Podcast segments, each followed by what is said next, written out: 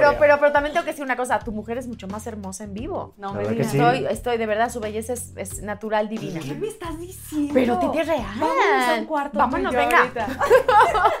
Oye, pero déjenos mirar a los demás, ¿no? O sea, Eh, y de verdad una mujer muy humilde, ¿sabes? Que también eso se aprecia mucho. y yo, pero huele rico. Huele deli, claro. hue- ¿Sabes qué? que aparte se arregla muy bien, es súper fina, huele, de, huele deli. Creo que también las mamás que de repente están sobreprotegiendo y están todo el tiempo dedicadas a los niños, de repente no De mí no van a ellos- estar hablando, de mí no van a estar hablando, Sandra, porque me pongo violenta. Sí me encuentro en las noches diciendo como, mmm, ahorita no sé quién, mm, yo no lo haría Exacto, así. de esta ya dejó de la Eso. Solamente le dio dos meses. No. Mira, yo sentía que desde que me casé y que ya estaba yo a punto de tener mis planes de, de- de- de ser mamá, que ya había yo valido. Y un día sí le dije, ¿me vas a seguir tratando así? Yo ya no voy a ser tu asistente, Sí. a ver quién te detiene en la cama. Hola, ¿cómo están? Bienvenidos a otro episodio de Auténtica, este podcast maravilloso. Y para la gente que lo esté viendo en YouTube, pues tengo a mi mujer a mi derecha, que es Titi Harry Póticos Magníficos en The Harry Party Now. Hola, Hans. ¿Qué pasó? Todo bien, qué bueno estar de este lado. Últimamente Sí. ando mucho de este lado. Sí, me gusta mucho. A ver si ya me cambias la silla. Y hueles muy bien. ¿eh? Te lo dije alguna vez. De hecho, estás tú más alta en esa, no sé. Sí, qué bueno. Ah, Qué no, pero bueno. y me encanta, me encanta, ¿eh? Pero eso quiere decir, porque enfrente tenemos un invitado, una invitada. Y ya estuvimos platicando con ella un ratito. Qué bueno verte en Uy, persona. Igualmente, chicos. Aparte, quiero decirles que siempre los ando viendo, entonces me hace rarísimo que ahora yo estoy aquí, ¿sabes? Como que siempre estoy acostumbrada a verlos en so- social media y ya Sí. sabes, en los videitos y todo, en los cortos, en los trailers, en, del podcast y de repente verlos aquí en vivo es como muy extraño. O sea, ¿En serio? no me puedo ¿En creer que? Sandra Echeverría nos ve. Ay, pero obvio, Echeverría. por favor, les quiero decir Hay que estoy, el nombre, estoy enamorada de su hijo, esos chinos que tiene, esos ojitos rasgados, oh my God. Basta ya que voy a ir a despertar. Titi se parece mucho a ti, la verdad, No. debo decir.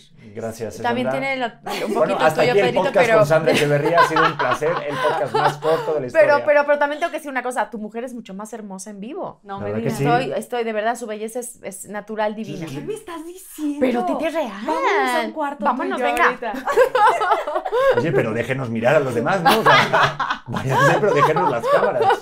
Vamos, vamos a pensarlo, vamos a de pensarlo. acuerdo, de exacto, acuerdo. sí. No, pero yo también, porque fue hace un tiempo que siempre hablábamos, bueno, las dos veces últimas creo ¿Y que por entrevistas por Zoom. Sí, sí. Estábamos en la otra casa, no sé si te acordarás, con Cosmopolitan y tal. Sí. Creo que fue, ¿no? Sí, total, Sí, claro, sí, con sí. Cosmo. O sea, Ahí yo soy la nueva en este, en este no, rollo. estábamos tú y yo de novios, tú estabas en la otra recámara. Ah, bien, bien. No, yo soy la nueva en estas Oh, no, entrevistas. sé, Eh. no sé.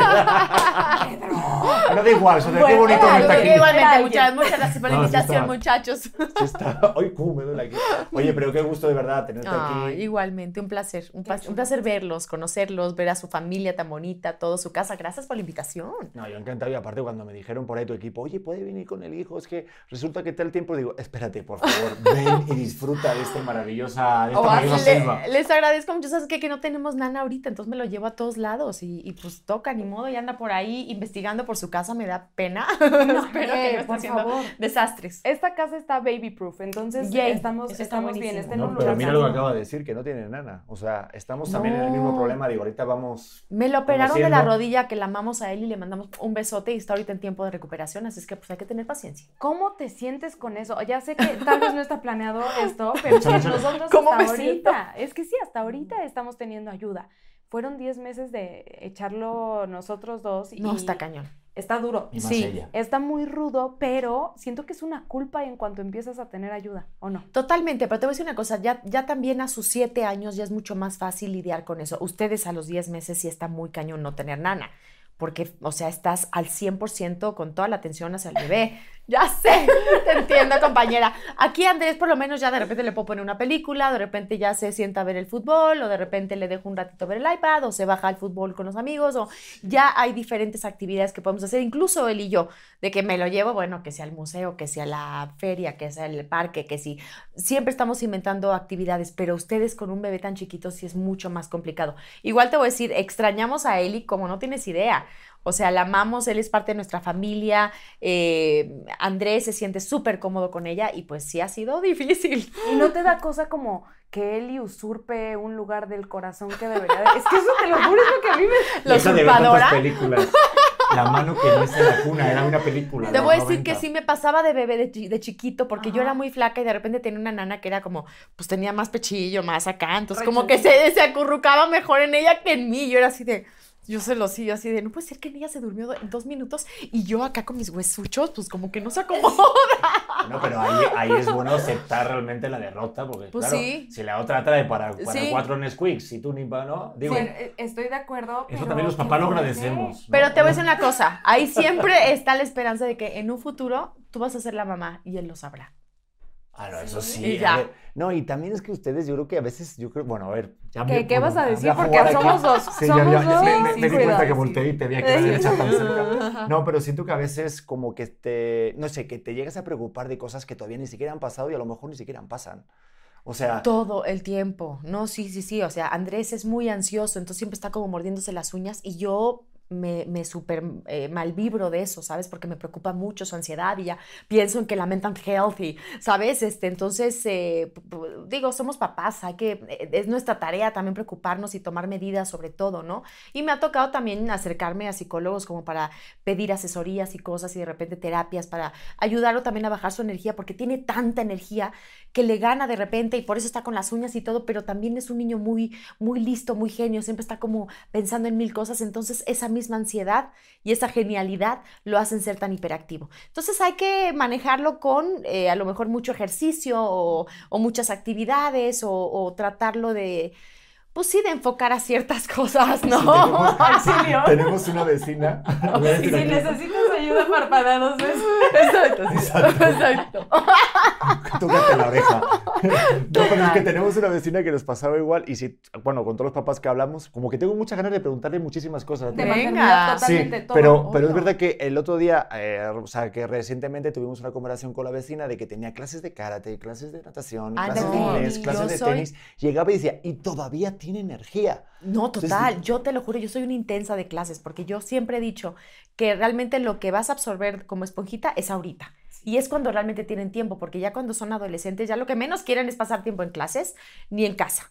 Entonces, ese es el momento. Y cuando me dijo Mm. eso un maestro fue de, ok, perfecto. Lo metí a clases de parkour, de gimnasia olímpica, de karate, de, de piano, de batería, de fútbol, psicóloga. Entonces, ya Leo me decía, o sea, lo estás, lo estás este, saturando. Y yo, es bueno para él, ¿sabes? Es lo mejor para él.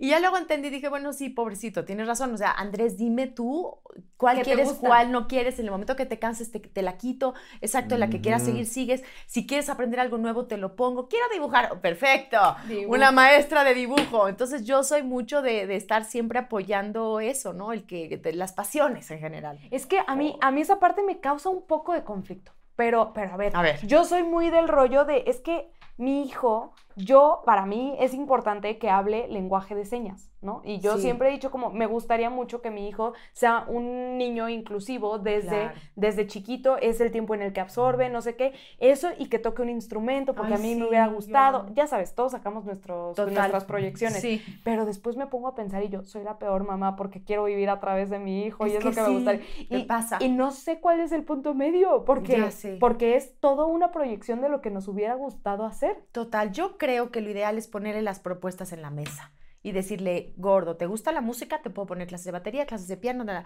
pruébalas. Si te gusta, sigues, si no, las dejamos. Y así lo intentamos, se tomó un poquito de batería, luego se aburrió, tomó un poquito de piano, luego se aburrió, luego ya no estoy presionándolo para que en un futuro, yo espero, él llegue solito a decirme, mamá, quiero continuar con mis clases de batería, ese es mi sueño. Claro, claro, claro. Pero claro. no lo sé si va a suceder o, suceder o no. Pero pues la cosa es ofrecerle las opciones, ¿no? Sí, pero cómo también, que el otro día lo hablábamos, de cómo lidiar con, el- con la voluntad o cómo enseñarle a tu hijo eh, el valor de la voluntad. Porque, a ver, yo he sido niño también, aunque no lo crean, pero sí he sido niño. Pero y hace yo, y mucho, tampoco tanto. Este, es que tiene 28 y siempre me Es está echando la gaza ahí. Soy un sí. polluelo. El mío fue polla, sí. embarazo adolescente. Bueno, tampoco te pases porque para ser adolescente Es sabías que cómo sí, estaba todo y dónde estaba todo. pasé adolescente, Eh, ese es un buen punto. el ese es un camino te lo sabías, pero- lo que voy es que yo recuerdo que me metí en clases de guitarra, me metí en clases de baloncesto y pues era de los que renunciaba rápidamente o me agotaba porque me iba a jugar al fútbol o me iba a jugar a la play. Encontrabas otras pasiones. Sí, más que pasiones, yo me, no sé. Te aburrías. O me aburría pronto, o Sí. no era demasiado disciplinado y ya de mayor agarré este, el poder de la disciplina, del, del trabajo diario. Pero demás. fue porque ya encontraste esa pasión realmente en eso, yo creo, ¿no crees? Pues todavía sigo buscando. No, A ver, ay, se vale puede seguir ser, buscando puede toda ser. la vida. Sí, pero fue algo mío, pero como Sí. padre, el dejar que aprendas por Ya sí solo, el no estar forzando, porque también hablé con un luchador de karate este, que, que, es, que, que tiene ceguera y demás. Ay, no me acuerdo cómo se llama, mi querido amigo, pero estuvo hasta aquí y eres un crack. Pero eh, él decía, lo Qué mejor que me pudo hacer... Bueno, no me Es que es bien, yo te lo juro, de repente conozco tanta gente en producciones y todo que soy la peor, Sí. la peor. Y me ha tocado que me encuentro gente de primaria así, y mi hermana es de, es Héctor, el que estaba sentado junto a ti en primero, en sexto de primaria. No, es que, ¿por qué "Te las hermanas son así? acuerdo". Ella se acuerda perfecto de Sí, memoria. Pero es un pedo de hermanas. fotogénica. Y yo Sí. soy de, ¿cómo se llama usted? Ay, ¿cómo está tu mamá? Tu mamá se murió, no me... Sí, la riego horrible, horrible. Y aparte seguramente que, que tu, que tu familia, tu hermana, sabe cuando tú no... Todo. cuando Ah, tú no, obvio, tú ya no sabe que mis ojos Y- ya es así de, uh, ya no sé dónde estoy, ya no Pero, sé quién es. ¿sabes qué? Siento que les ha de pasar mucho a ustedes dos, a mí no tanto por el, por el nivel de conocimiento popular, pero, o sea, que la gente los conoce, pero Pedro cree que todo el mundo es su fan. Y yo, Pedro, No. sí lo conoces. O sea, sí lo conoces. Claro, ¿Qué onda, Pedro? Hola, amigo. Y yo, Pedro, sí, es mi mamá, ¿sabes? Es mi prima. Qué mala leche tiene. Yo saludo a todo el mundo que esté educado. Mira, Andrés está viendo. Yo saludo a todo el mundo y digo hola, hola, hola. Saludo a todo el mundo y no tengo problema. Claro, Pero eso sí está es que a veces bien. digo, no sé de dónde. O sea, el otro día saludé a una chica. Saludamos, ¿te acuerdas? Me estábamos en el acuerdo. Y yo, pues alguien que nos ¿Quién seguirá es? del podcast, yo qué sé, ¿no? Sí, pues nunca y se sabes. acerca y dice, hombre, ¿qué tal, Pedro? Y ya intuye y dices, "Mm, ya nos conocen de algo. Soy Vero, la de las flores. Y la-. Vero, si estás escuchando esto, en un momento no sabíamos quién eras, pero te queremos un montón y nos ayudó en el baby shower y era como, ¡Ah! y estoy embarazada. Y tú, Ay, "Uh, no, mi ¿verdad?". vida. Sí, a mí me sí. pasó una vez en una premiere eh, que tuve con Jaime Camil de una película que se llama Las píldoras de mi novio. Fue de invitada Eva Longoria con Pepe Bastón, invitada de Jaime Camil.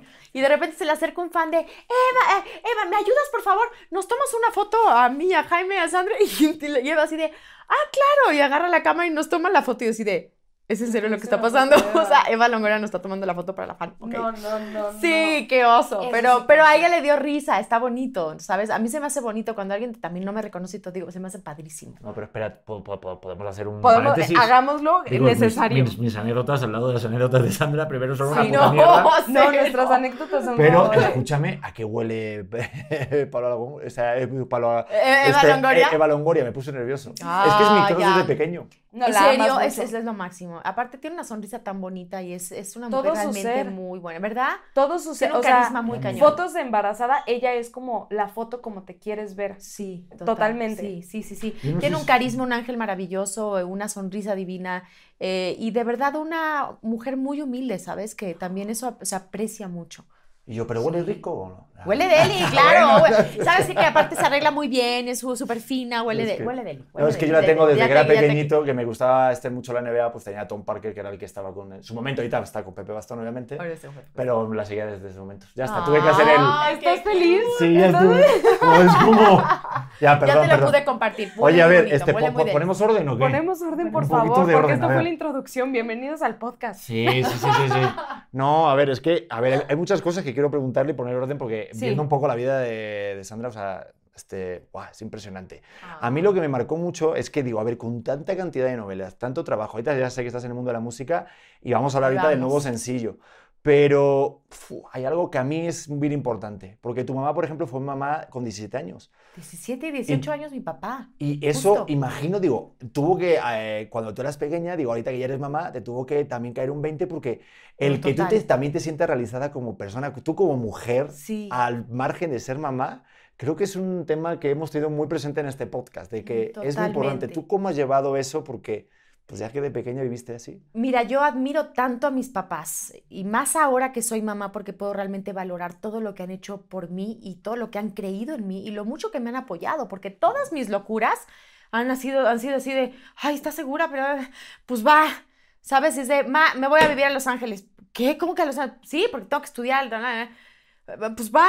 Pues vamos, yo te acompaño, pues sí te llevo, y ya pues ya luego me vengo, y mi papá, pues sí, yo te ayudo a pagar tal, y, y tu mamá tal, y pues tú te llevas tus ahorros, y siempre han buscado la forma de ver cómo me apoyan, ¿sabes? Cada vez que hay una premiación de algo, cada vez que hay algo, hacen lo posible por estar ahí. No hay set, no hay película, no hay serie en donde no me hayan ido a visitar, y no sabes cómo lo agradezco. Y somos, hoy en día somos los mejores amigos, y me ves con mi papá, y la gente piensa que es mi novio, hasta le digo, pa, no me espantes, por favor, la gente, eh, y mi mamá también es como mi mejor amiga ¿sabes? Mi mamá es de que tenemos nuestros relojes de, ejercicio todos los días. Me despierto yo así 7 de la mañana y mamá ya corrió así como 700 calorías y yo sé, ¡ah! ¡ah! ¡Maldita! Ya, no, ya, ya me ganó. Pero es como una constante motivación, ¿sabes? De verla a ella como tan atleta, tan, tan trabajadora, mi papá igual, son de verdad mi, mi, mayor motivación y es por eso que yo también quiero pasarle eso a mi hijo, de poderlo apoyar lo más posible en todo lo que él quiera hacer. Y me encanta que sea apasionado de algo y ahorita es súper apasionado del fútbol y amo verlo porque aparte no sabes las ganas que le echa y yo soy la más orgullosa y se me cae la baba y así van a estar ustedes en unos años y cuando los ves realizándose en realmente lo que ellos quieren, se te salen las lágrimas, ya voy a llorar. es muy fuerte, pero si no, a mis papis los amo, les mando besitos con todo mi amor y este, y, y sí, no, estoy aquí gracias a ellos definitivamente. Sí, qué importante, pero fíjate como buena mamá siempre me habla del, del bebé, ¿no? Del, que es que es bien importante. No, es que ya, es que ya no eres tú sola. Sí, sí, no, pero yo muchas veces te decía, sé egoísta, de en plan de que, por ejemplo, sé que ahorita creo que eliges estos proyectos, bueno, creo no, sé perfectamente que eliges estos proyectos en función de, los tiempos de tu bebé. Sí. Pero ese margen de darte, ¿no? De, de dejar de hacer cosas para ti. Digo, ese sentimiento de culpa que muchas veces, creo que lo tiene más la madre, yo también lo tengo, ¿eh? Pero, sí, es que siento que como mamá es muy difícil el, el creer que no estás dando el 100% hacia la maternidad. O sea, el decir, me tengo que seguir realizando profesionalmente porque es parte de mi historia. O sea, esa parte de la identidad y lo hemos platicado muchísimo hasta el cansancio aquí, de decir, es que yo antes de ser mamá no era, o sea, era muchísimas cosas. Claro. ¿Cómo me voy a quedar en este punto? Pero en cuanto o por lo menos a mí me pasa, en cuanto me empiezo a dedicar a algo de mi carrera o de lo que hacía antes, me invade la culpa tremenda. sí, totalmente, siempre pasa. Te voy a decir que yo antes de, de hecho cuando estaba yo embarazada yo tenía sueños y decía, es que voy a ser la mamá más egoísta del mundo, porque cómo voy a poder dejar mi carrera, pero cómo voy a, no, y ya, ya eran como mis, este, mal viajes de, no voy a poder llevarlo, no voy a poder, este, manejar las dos cosas. Y la verdad es que conforme va pasando el tiempo te das cuenta de que sí se puede y que también ellos están bien, están muy contentos también en sus, actividades. Ahorita, por ejemplo, vengo de hacer un proyecto en Guadalajara. Es la primera vez que yo me separo de mi hijo, de irme a otro lado durante dos meses y medio. Imagínate lo que es eso. Entonces, acordé con mi familia y con Leo que me lo iban a llevar. Y la verdad es que les agradezco a todos porque todos me lo llevaron. Me lo llevó mi papá cinco días, me lo llevó mi mamá también una semana, me lo llevó Leo también. Entonces la verdad es que tuve la oportunidad de tenerlo conmigo en la filmación. Estuvo ahí con, teníamos un puerquito, él era muy feliz jugando con el puerquito y todo. Y, y lo extrañaba horrible. Y cada vez que se iba, yo sentía un hueco en el estómago y me ponía a llorar y haz de cuenta que era la depresión espantosa de, del bajón. Y al siguiente día ya estaba yo un poquito mejor otra vez. Pero al mismo tiempo hice mi proyecto, me quedé contenta y cuando yo regresé le dije, Gorito, dime la verdad, te pasó el tiempo muy lento, para ti fue horrible que mamá se haya ido, ya me, ya me quiero poner a llorar. Y me decía, no, la verdad sí se fue rápido, estuve con papá y estuve tal. Y la verdad es que, te voy a decir una cosa, yo le hablaba diario, diario, y él ya era de, ¿qué pasó, mamá? Ay, no. O sea, ajá, este, ¿cómo te fue en la escuela? Bien, ¿qué hiciste? Muchas cosas. Entonces ya era como que ya le da flojera hablar contigo, ¿sabes? Entonces por lo menos ya me quedaba tranquila de, ok, no me extraña, está bien, no está llorando porque quiere ver a su mamá, está, es un ser individual y, tengo que estar tranquila, ¿sabes? Entonces ya a partir de eso era como relajarme y decir, ok, eh, eh, todo está bien. Y ya hace, hace, unas semanas le dije, Gordito, si me dan una segunda temporada, ¿te gustaría que me fuera a Guadalajara otra vez? Me dice, mira, una segunda vez, mira, va, pero ya la tercera es la vencida. Así me contestó. Me muero. No, no, no, esto es una locura. Sí, la verdad es que es una cosita preciosa. La verdad, cada vez que me dice cosas así, es, eh, te digo, te mueres de amor, de orgullo. Dices, bueno, algo, algo debo estar haciendo bien para crear este ser tan maravilloso y auténtico. Y te voy a decir, estoy creando también un ser muy independiente que no está así conmigo Entonces está bueno eso, porque creo que también las mamás que de repente están sobreprotegiendo y están todo el tiempo dedicadas a los niños, de repente no De mí no van a estar hablando, de mí no van a estar hablando, Sandra, porque me pongo violenta. Qué bueno, porque Sí esto era una intervención, no era un podcast. es Es una que hablé de intervención Sandra así, para aso- que por eso. Titi queremos hablar Te con lo juro, el otro día Pedro me tuvo que decir, a ver, tú me dijiste que te, que te lo dijera cuando estuviera pasando, te estás pasando. Y yo, Te estás pasando. Sí, así sí. tal cual, Este- no con tanto ritmo, pero, Pero- sí me- pero por ahí. sí, Y, sí me y no tan afinado. Digo, te estás pasando. No, y fue, y, y fue como un, a ver, tal vez sí me estoy pasando. No me lo diría si no estuviera Sí. pasando eso, pero lo que te decía ahorita fuera de cámara, que yo pienso como, a ver, si yo ya sé cómo dormir a mi bebé, que ahorita está llorando, qué ¿me puedes ir por él a su cuarto? Muchas gracias. Nadie más va a saber dormirlo como yo. Y eso es en mi mente. Y eso pues estoy consciente de que no, a ver, yo amo a mi bebé y sí tal vez se duerme más rápido conmigo, pero hay más gente en el planeta que lo va a Que lograr va a- dormir. Hay que aprender a delegar, es súper importante. Yo tampoco puedo. Yo soy una cosa muy rara. Ahorita estabas diciendo dos meses y medio. Yo estuve 12 días ya sin sé. separados. Se No, lo no, llevó no, ya ella. sé. Ella se lo llevó. No. ¿eh? Me trataron Mm, horrible. No, no te traté horrible. No, no, saques. Me trataron Saca, horrible. no trapos socios. No te traté horrible. Sino, yo soy muy de expresar mis sentimientos y dije, güey, nunca había estado tanto tiempo así. Y dijo, wow, Sí. que estoy llorando por la noche, lo extraño. Sé, si es un rato dices, ma, mira, escucho mi música y, Sí, y luego sí, sí, empiezas, sí. pero ¿qué me falta? Es Sí, rarísimo. Yo soy sí, un padre muy sí. raro porque a lo mejor das por generalizada de que el papá es como más dejado y tal. Y, y no Ya sé, sé. no quiero hablar de por lo demás, pero sí. Yo, Sí yo me un- costó. una vez eh, platiqué con una actriz que me contaba, no, es que yo acabo de regresar de Guadalajara, me, digo, de, perdón, de Colombia. Me fui seis meses y mi hijo se quedó con mi esposo. Y yo, ¿cómo? Sí, pero mi esposo, pues no es el papá de, de mi, de mi hija, o sea, es, es mi esposo, pero ay, se llevan súper bien. Y yo traumada así de, "Ah, ¿cómo puede dejar al- a la niña o al niño, no sé, este, Con el padrastro? O sea, seis meses yéndose a Colombia. A mí eso sí ya se me hace súper grave, es que, pero... es que no podemos juzgar. No podemos juzgar. te lo ¿Y yo quién es? ¿Quién es? No, Di el nombre y apellido para pero-. No, pero es que yo siento que, a ver, por lo menos yo de repente, cuando empecé esto, dije, me la he pasado durante toda mi vida juzgando la gente como materna y yo, ay, no es que no es mi mamá, entonces Sí, para mí todo estaba mal. obvio. Y entonces estoy aquí y digo, ya no voy a volver a juzgar ningún tipo de maternidad, pero sí me encuentro en las noches diciendo como, "Mm, ahorita no sé quién, mm, yo no lo haría Exacto, así". de, esta ya dicho, dejó de la que... Eso. Solamente le dio dos meses. Y le digo, mira, Pedro, no estoy juzgando, pero sí, Sí. estoy juzgando. El mío sí dice gracias. es, no, es normal. Y con señas. Sí, total. y con señas. exacto.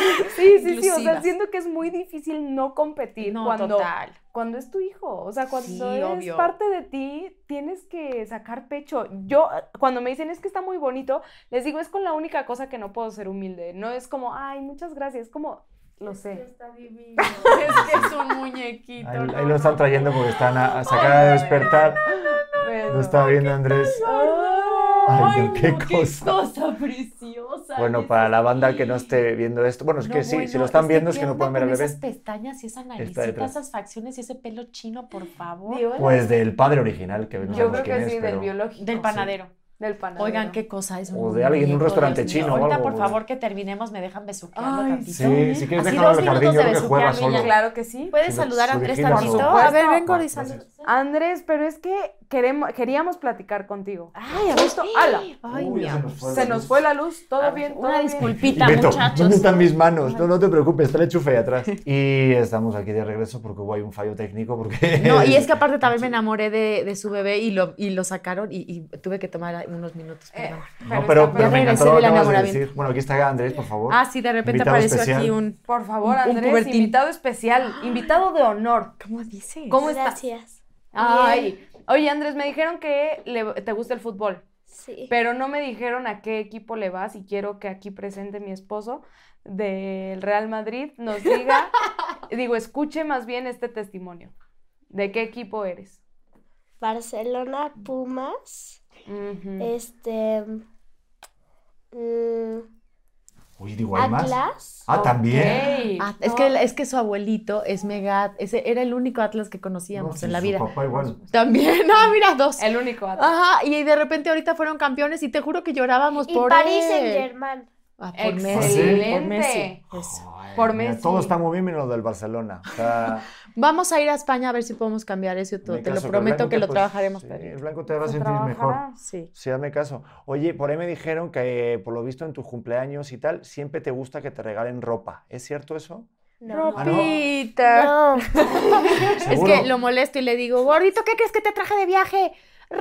Ropita. Y se queda así.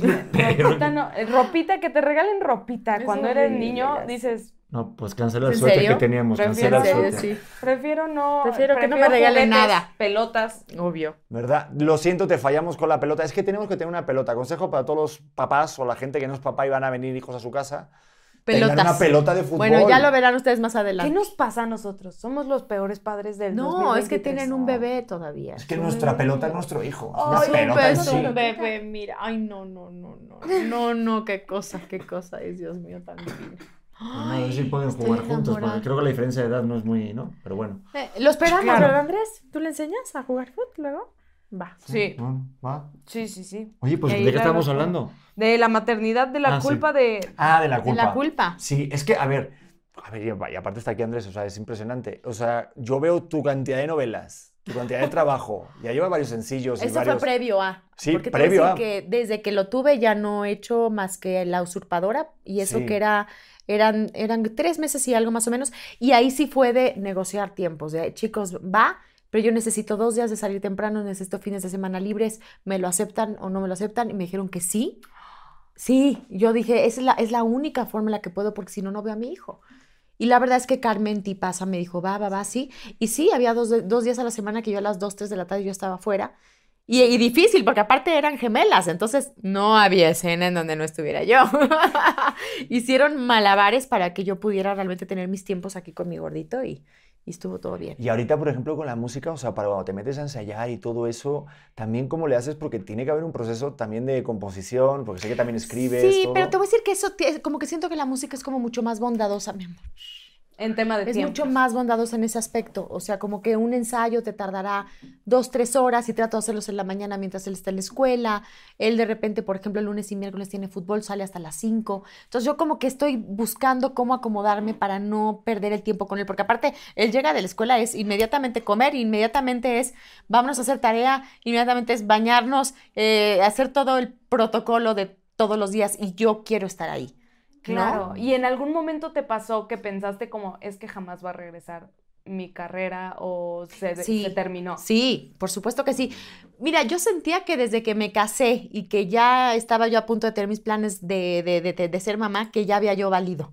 Yo dije, ya fui, o sea, ya nadie me va a buscar, ya nadie te... Porque ya piensas que ya nadie te va a buscar, pues, para absolutamente nada. Y en realidad es que no es cierto, y, y yo se los decía detrás de cámaras, es súper importante que las mujeres se tomen el tiempo para poder ser mamás y para poder realizarse como personas porque luego conozco mucha gente que de repente se les va el tiempo por la ambición del trabajo y de repente cuando voltean es de, ay, ya no pude tener hijos, es que ya no congelé uh, óvulos y es que entonces ya fue. Y es muy triste eso. Y yo de verdad no sé cómo agradezco que hoy en día puedo disfrutar de mi carrera teniendo ya a mi hijo hecho y derecho, que ya tiene siete años, y ahí vamos malabareando para, para tratar de no descuidar pues ninguna de las cosas, ¿no? Buscar ahí el balance. Y en tu caso, ¿cómo fue? Porque el otro día coincidimos con dos muy buenos amigos que hablábamos de, oye, bueno, también nosotros somos muy, inoportunos de, oye, porque ¿para cuándo el niño, no? ¿Verdad? Con Ramsés. ¿A Ram. Y, oye, para tal, porque los ves felices, digo, somos, hay confianza, pues sí somos ese tipo de pareja. Somos muy imprudentes. Somos muy Pero está muy prudentes. bien, Pero digo, ah, este, pues hablamos de, oye, ¿por qué no? Ah, no, sí, tal, no, es que hay que buscar el momento. Y decía, y es verdad, el que siempre decimos, no, ah, hay que esperar el momento perfecto. No, nunca hay Y- momento perfecto. ¿Estás de acuerdo? Ay, Yo creo que hay que hacerlo medio ah, así. De bueno, pues va. sí, yo te voy a decir una cosa. Yo le dije a Leo, pues bueno, pues es que, a ver, él ya tenía dos hijos grandes. Él, ya- él no estaba listo ya para un tercero y de repente fue, pues bueno, pues qué onda, pues bueno, va por ti, venga, vamos a hacerlo. Y de repente nos dejamos de cuidar y te juro, a las dos semanas yo decía, estoy embarazada. Y mi hermana y mi mamá y todos así de, no, a ver, mi San, mira, no te tienes que obsesionar porque luego, la, ¿sabes qué? Que la vas a pasar muy mal. Y estas cosas llevan tiempo. Yo me siento embarazada, siento como, como mariposas en la panza. O sea, yo estoy, y Leo, amor, tranquila, de verdad, o sea, esto es un proceso, ¿sabes? Nadie me creía hasta no que... nos creen? No nos creían, no me creían. Y de- yo sentía las boobies así como que ya más inflamadillas y todo. Le dije a Leo, llévame al doctor. A ver, pues va, me lleva al doctor y por supuesto ya venía ahí un ratón. un caterpillar. Sí, siento que así, o sea, el momento que estás esperando, si, si intentas que los planetas se alineen, que estés en un momento económico espectacular, que hayas terminado de realizarte personalmente, que hayas conocido al mundo y que sigas con un cuerpo espectacular y Sí. las piernas depiladas. Eso ya no sucede, eso ya, eso ya no. Creo que Puedes retomar como a los siete años, más o menos. Uf, no, espérate Por ahí, tranquilo, sí, no, Pedrito, No. Sí, paciencia. no, porque, porque sé que también, Sandra, pasó algo, digo, eh, tú también tuviste ahí tu momento de gente que opina en redes.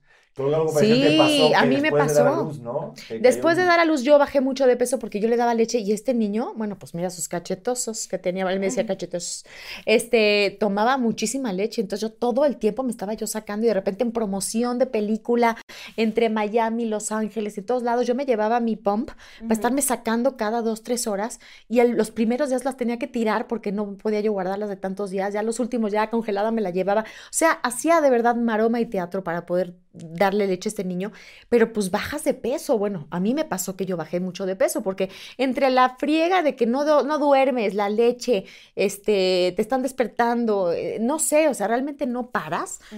Yo me chupé, me chupé y se me fue todo, la verdad. Entonces, de, ya no bajes de peso, es que estás obsesionada, es que yo eso así de, a ver, ¿pueden enten- entender que acabo de tener un bebé y que no es algo que yo decidí? ¿Y en algún momento dijiste algo? Sí, en algún momento sí subí y dije, a ver, yo me, siento eh, bien, estoy contenta conmigo misma y eso es lo que importa. Y finalmente la gente no entiende que yo tuve un bebé y a veces hay mujeres que suben, hay ve- veces mujeres que bajan. Y a mí me tocó bajar y, y ha sido complicado recuperar el peso, ¿no? Y me tomaba yo proteínas y de todo y barritas de chocolate a la mitad de la noche mientras yo también estaba dando leche y aún así yo bajé, entonces pues bueno, La tratas de explicarle a la gente, sí, sí, así, la lactancia es una cosa muy preciosa.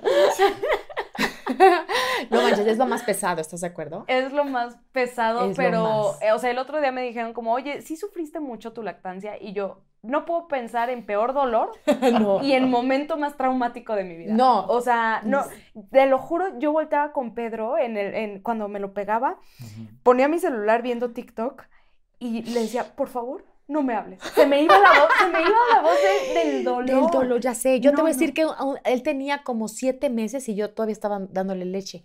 Y ya, ya tenía dos dientes, dos, dos. Y esos dos dientes los juntó así. Y me dio una pellizcada que le dije, es el último día que te doy leche. Y él así. Y ya a partir de ahí dije, no más. así, así, o sea, imagínate estos, estos. Así. Ay, no de meme. manches. Así dientoncín. Este, y ahí dije, no, ya no más. Pues entonces. Pero, ya pero se porque canceló. siento, digo, a ver, yo no puedo hablar mucho de este tema, pero yo por lo que he escuchado de mi mamá o de otras mamás, como que se olvida o algo, o a lo mejor es algo que no se dice, porque las mamás, mi madre, tu mamá también decía, pues no recuerdo que, que doliera tanto, y como que es algo que está ahí como eh, su- No, en yo- el subsuelo. Mira, no yo creo que luego tanto. los ves y te enamoras de ellos y dices, mira, solamente porque valen la pena, ¿sabes? Ah, no, o sea, claro. pues yo por otro angelito así, la verdad, sí me, sí me aventaría el, el- el castigo. Claro. Pero es verdad que luego se compite con el rollo que, es, que lo que decían de, ah, ¿qué pasa? Que a lo mejor le diste seis meses, ah, yo no le voy a dar, ah, le voy a dar hasta el año. Y se compite y se ve hasta mal si no le das o sí. Tengo una amiga que le dio al, al primer bebé, le dio como seis meses y el segundo decía, "Ya, es que ya no puedo porque era, ella sí era una vaca de verdad de estar sacando, así ya no, ya te se tuvo que comprar otro refrigerador para guardar porque de verdad donó leche, o sea, no sabes, o sea, a ese grado, al- la donaba hacia sociedades. Un puestecillo ahí por la, la calle, vendo leche. Yo le decía, le decía. Erika, tú sabes de lo que podrías vender tu leche, no manches. Sí, está Sí, no, entonces la verdad lo, lo padeció mucho y en el segundo bebé dijo, yo le voy a dar, creo que no sé si le dio dos meses y medio, tres. Le dije, Eri, guarda tu leche y ya con eso tienes un suministro de no sé cuántos meses y no te sientas culpable, córtalo ya. Bueno, pero eso es normal porque todo el mundo sabe que siempre se quiere más al primer hijo, ¿no? Pelado. o sea, No se quiere Eri, si está más. viendo O sea, esto. si Se está viendo- uno más porque tiene más miedo, supongo. no, digo, bueno, Yo ¿no? creo que en mi sí, caso yo- sí, solo es a mi hermana. Yo creo que Saludos. siempre el primero es el que sufre como de, de de nuestro miedo. O sea, con el primero es como, no, por favor, la, el síndrome de muerte de cuna y, y es no, tanta no, no, no, información sí. y todo es tan nuevo que yo digo, a ver, si hoy yo fuera mamá otra vez, lo haría mucho más tranquila. Claro, Creo que yo tanto. Pedro como yo sería como, Sin preocuparnos tanto. Yo- dormiríamos. hay una historia, no sé, terrible que no sé si iba a contarles o no, pero Ay, Dios mío, ya No, estamos. ¿qué? Esto es no, que como ¿qué, tú. qué? Andrés cuando le hicieron la circuncisión, estaba yo con mi mamá y estaba Leo, y entonces, pues ya sabes que le ponen como mertiolate y cosas, entonces de repente se le veía todo ahí como No. amarillito con morado y con entonces ya era de, se está infectando, se le está infectando. Y yo, y entonces yo le tomé fotos así de su piringui y se las mandé al doctor y yo de, doctor, es una infección, no, está perfectamente normal. Y yo así de, pero ya, ya me, había- me habían metido el pánico entre mi mamá, Leo y todos, ya yo tenía el pánico espantoso y yo, el pobre doctor, porque aparte le llegaron los screenshots así de la super foto. y resulta que estaba perfecto, pero son los miedos que te mete también entre la gente y, y el que tú eres. Sí, bueno, yo, yo no en ese momento no había tanto, tanto Es que te lo juro, yo, yo, ¿qué tal todos mis miedos? Siempre, o sea, historia de bebés que me cuentan, yo No, no, sé una no, historia no. en No, donde el sé. bebé tenía ese síntoma y murió. Así, Ay, y no, sí, ya lo sé, juro. ya sé, ya- yo también soy fatalista y yo me veo todos los documentales de, de todo lo malo. Sí, sí, ¿eh? sí, entonces luego estoy así de... ¿No?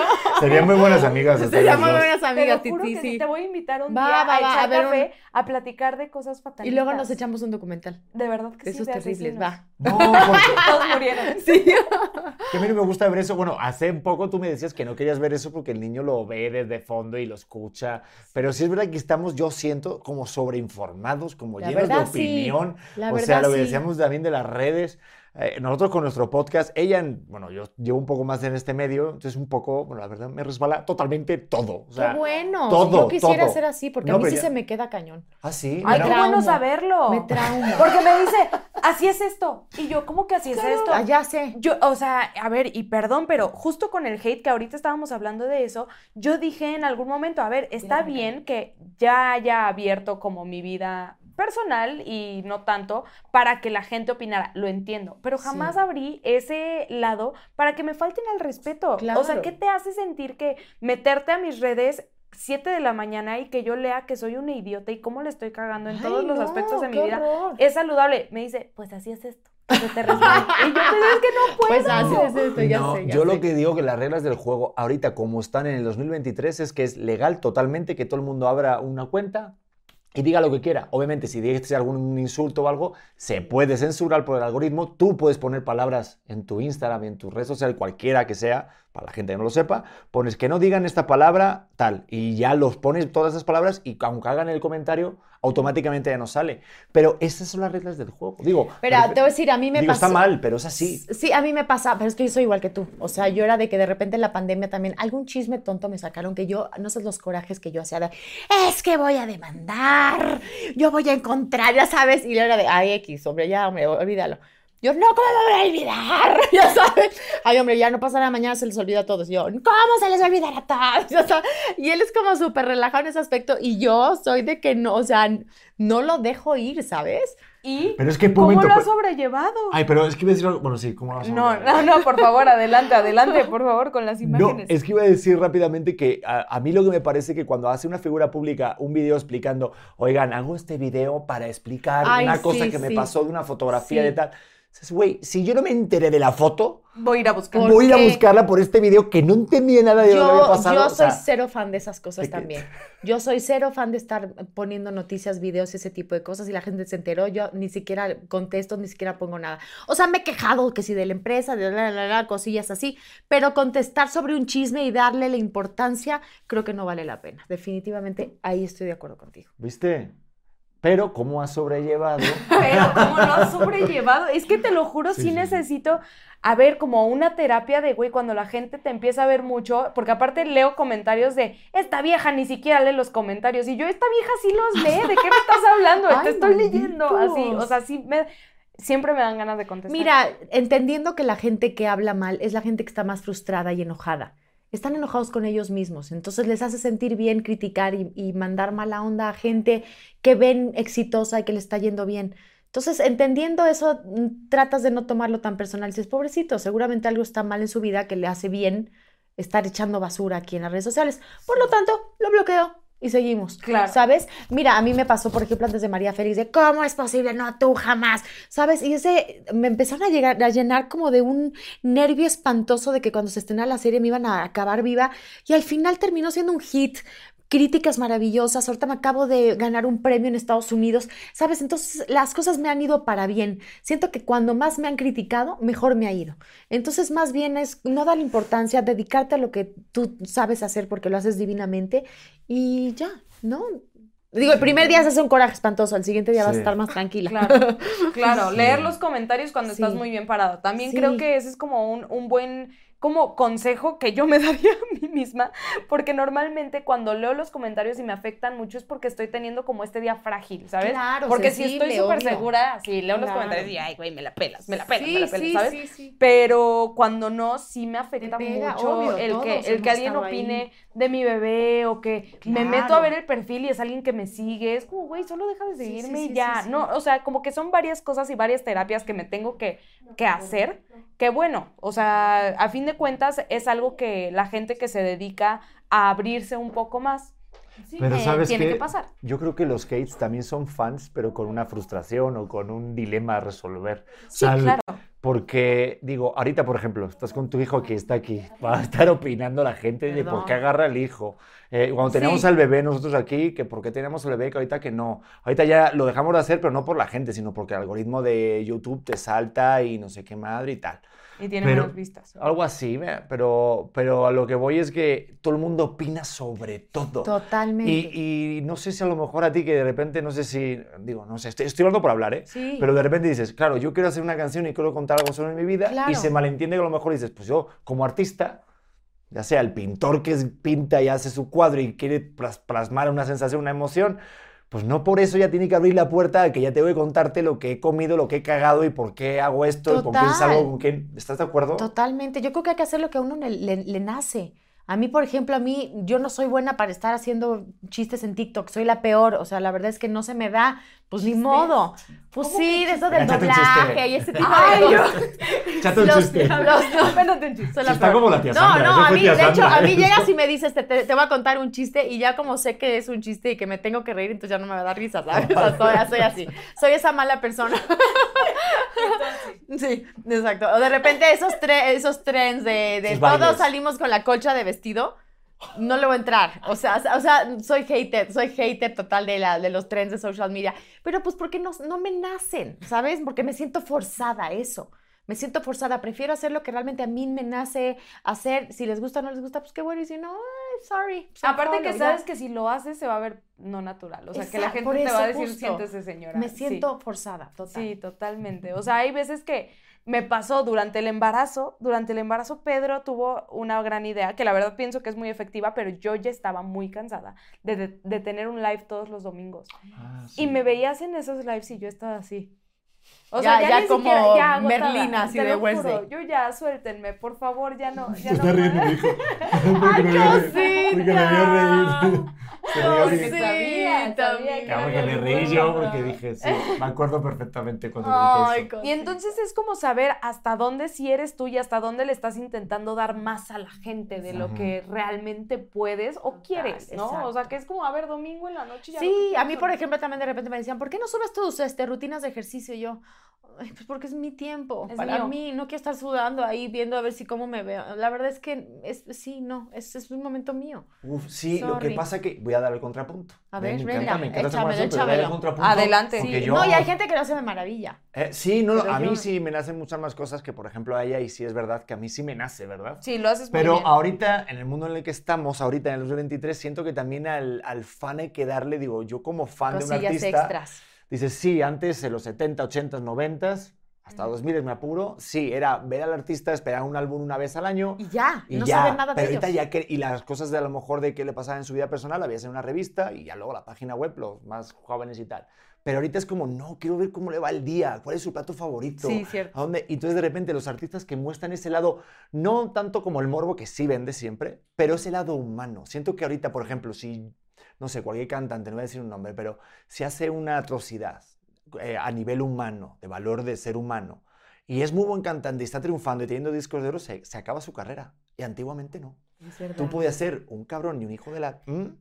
Y ser un cantante que lo ha sabido, que les hemos dado cuenta luego después, que eres un poco culerillo, pero pues eres muy buen cantante, no voy a decir nombres. Sí. Michael Jackson. No, no, no. no. Pero bueno, él tiene ese- bueno, por ahí se dijeron cosas, pero Claro. dices, pero ahí está, pero ahora ya no, entonces siento que sí es también un poco Sí, no, totalmente. tampoco, también no hay que entrarle a ciertas cosas, ¿no? O sea, yo Sí. digo también, pues estoy compartiendo cosas diariamente, que si lo que como, hay cosillas así, que si lo que estoy haciendo, y que si estoy en la entrevista y estoy llegando a tal lado, ese tipo de cosas sí. Pero sí hay cosas que sí me siento forzada y eso del doblaje y ese tipo de cosas en TikTok no me, no, no me, no se me da. Y una pregunta, ¿te ven más como actriz o ya has conseguido que te vean como cantante? Mucho más como actriz, mucho más como actriz. Sí, de hecho, me ha costado esta parte de cantante precisamente porque mi carrera de, de actuación ha sido pues ya por tantos años muy sólida, que entonces ya es como de, ay, acaba de empezar a cantar, se le ocurrió ayer, ¿sabes? Y es de, no, ma, o sea, no, empecé cantando a los nueve años, de hecho empecé cantando antes de actuar, pero pues mucha gente no lo sabe, entonces pues me toca ganar credibilidad y me toca empezar de cero de cero y me ha tocado hacer videoclips en donde estoy adentro de la camioneta cambiándome así y me está tapando la maquista con una tela así, porque pues hay que empezar de cero, o sea, yo puedo tener un lugar muy bueno en la actuación, pero en la, en la música eh, hay que tocar puertas, hay que empezar de la nada. Entonces, pues ni modo, es lo que me toca hacer y lo hago muy contenta porque, porque realmente tengo mucha pasión por la música. Si no la tuviera, a lo mejor no lo estaría haciendo. Sí, porque creo que como actriz, obviamente, pues mm, los trabajos no te falta y currículum, madre mía, te echas un Ay, clavado a tu filmografía.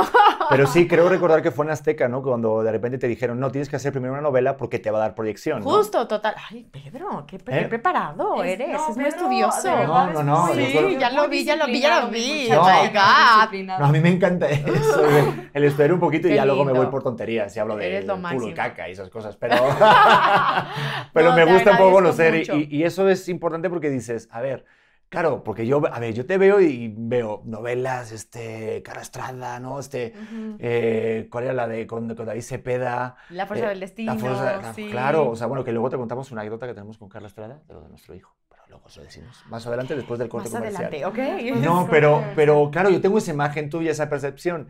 Y una de, de las razones por las que hice este podcast auténtico fue el justo el, el quitar etiquetas y cómo de repente nos, ponemos, nos ponen etiquetas, aunque nosotros también le entramos al juego, porque si tú no hubieras entrado a hacer esa novela, yo quiero ser cantante, te vas, pero el camino va a ser más largo. o Totalmente, sabe, ¿no? sí, hubiera estado más como, sí, no, la verdad no sé exactamente en dónde estaría el día de hoy, pero por algo sucedieron las cosas así. Y yo eh, estaba en un grupo que se llamaba Perfiles, estuve seis años más o menos en ese grupo y de repente hubo un acercamiento de una disquera diciendo, yo te quiero sacar tu disco de solista, pero para eso quiero que me hagas una novela para ganar proyección. Y yo decía, yo no soy actriz, yo qué voy a estar actuando, yo ni sé, ni sé llorar, ni sé, no no sé nada. No, bueno, pero ahí te vamos enseñando, no sé qué. Y corte me meten a la, a la novela de Súbete a mi moto, que era este ensamble de chicas, de la Bárbara Mori, Vanessa Villela, estaba este, Vanessa Costa, estaba yo, Alejandro Diaín, y éramos las cinco chavas. Y yo te lo juro que era un estrés espantoso porque yo no tenía ni idea de cómo llorar. Entonces era de Antulio Jiménez Pons, que era parte Hitler, nos gritaba así de ¡Coño! ¡No estás haciendo esta niña! Y yo así de "Eh", yo, así temblando. Era horrible, te lo juro. Y luego entonces yo tenía que llorar, pero entonces como me estresaban, yo ya lloraba afuera, pero no lloraba adentro, ¿sabes? Entonces todo mal, todo mal. Pero a partir de ahí dije, ok, me, me gusta la actuación, o sea, sin Hitler y sin esta presión, pero me voy a ir a estudiar a Los Ángeles para hacerlo bien, ¿sabes? Y a partir de ahí es cuando yo hablo con mis papás y les digo, me voy a Los Ángeles a estudiar porque quiero hacerlo profesionalmente. Y todos así de, ¿eh? ¿Cómo?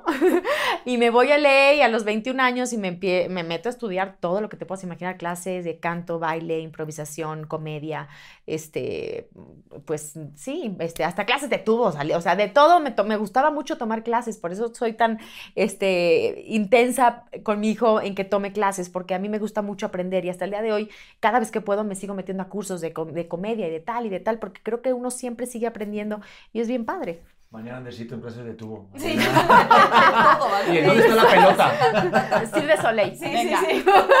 No, y que la haga como quiera. Es que siento que está muy cañón cuando, cuando te tienes que reinventar y decir como, a ver, sí, ah, me gusta mucho esto, pero puedo cambiar de opinión. O sea, creo que muchas veces lo que decías tú hace ratito, nos llegan tantas etiquetas y las empezamos a comprar. Si tú te hubieras quedado con el rollo de, no, pero es que yo quiero ser cantante, ¿no? Aunque me ofrezcan es- esto, yo quiero ser cantante porque de actuación no sé nada. Y ahora que eres actriz y que te ves mucho más como actriz, me imagino que el saltar a tu pasión que es, Es la música, difícil. porque es como volverte a reinventar, como, como Total. nos dijiste, saltar de, o sea, empezar de cero. Es una parte que reta otra vez a la identidad muy cañón, porque si no eres la actriz, entonces ¿qué? Sí, sí. Y un sí, sí. género también, porque mariachi, quieras o no, eh, bueno, ahorita creo que es Peso Pluma que hablábamos, ¿no? Que hace corridos. Este, bueno, ahí, ahí de repente ahorita está como resurgiendo y está, pero sí, Ahí cuando te va, la aventaste hace pero- unos años. Pero, por ejemplo, tú ves el- en los elencos en los premios de regional o en cualquier tipo de festival o incluso en las novedades mexicanas y el 98% son hombres. ¿Ves? Así de mujeres. Y el último 2% pues, son las mismas que señoras que conocemos. Paquita, Ana Bárbara, Cuevas, no, ¿no? No. Aida Cuevas, exactamente, pero es muy difícil realmente que nos den oportunidades a nuevas generaciones y sobre todo a mí que es de, ay, Sandy Echeverría que va a cantar, ¿no? Y pues los entiendo, pues me han visto siempre co- en- con, una cara en una, en una carrera, entonces es difícil realmente tener credibilidad en la otra, pero de repente me pasa que me invitaron, por ejemplo, a cantar en diciembre a una, bueno, con la Orquesta Sinfónica de Minería, que es lo máximo, 150 músicos en el Auditorio Nacional, yo así, temblando, porque dije, yo hago algo mal y los Se nota. 150 me la van a aventar y el director también. Entonces fue un estrés, pero una, la cosa más emocionante de la vida y terminé tan feliz, disfrutando el momento tanto. Yo decía, por eso estoy dándolo todo, por eso estoy empezando de cero, por estos momentos. Y de ahí nos fuimos a los tacos, a cenar con mi familia, todos felices. Y llega una familia a decirme, Venimos cada año a estos eventos, es la cuarta vez que venimos y ha sido la, la invitada que más nos ha gustado de todos. Y yo te juro que casi se me salían los lágrimas así de muchas gracias, los invito a los tacos. Tómense una agüita Sí, de exacto. Entonces ahí es cuando dices, bueno, qué padre que por lo menos cuando la gente me ve cantar, por lo menos dice, ah, no, sí canta, ¿sabes? O sea, por lo menos sí puedo llegar a sorprender, lo cual es padrísimo. No, sí canta, sí tienes bonita voz, la verdad. Pero oye, es verdad, el tema del machismo, o sea, hay Muy mucho duro. machismo ahí en, No, no, es fuertísimo. en el regional mexicano. o sea, Bueno, en los premios de la radio, ¿qué te puedo decir? Estuve, o sea, era hombre tras hombre tras hombre, tras banda, tras banda, tras banda, tras banda. ¡Ah, Paquita! Ah, Ana Bárbara. Hombre, hombre. Y de repente dices, ¿y, y- y luego? ¿Y ya acabó? Y a mí me dejaron presentar por ahí un premio. Entonces, sí, es como es súper gacho eso, la verdad. Entonces, yo, yo peleo mucho por, por los espacios más para, para mujeres, para nuevas oportunidades, para, este...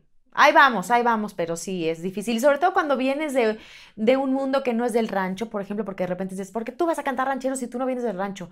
Pues porque soy mexicana, necesito un pretexto más, ¿no? Y porque Oh, te gusta. Porque me gusta, exacto, pero tú no eres Aguilar, pero tú no eres Fernández, pero tú...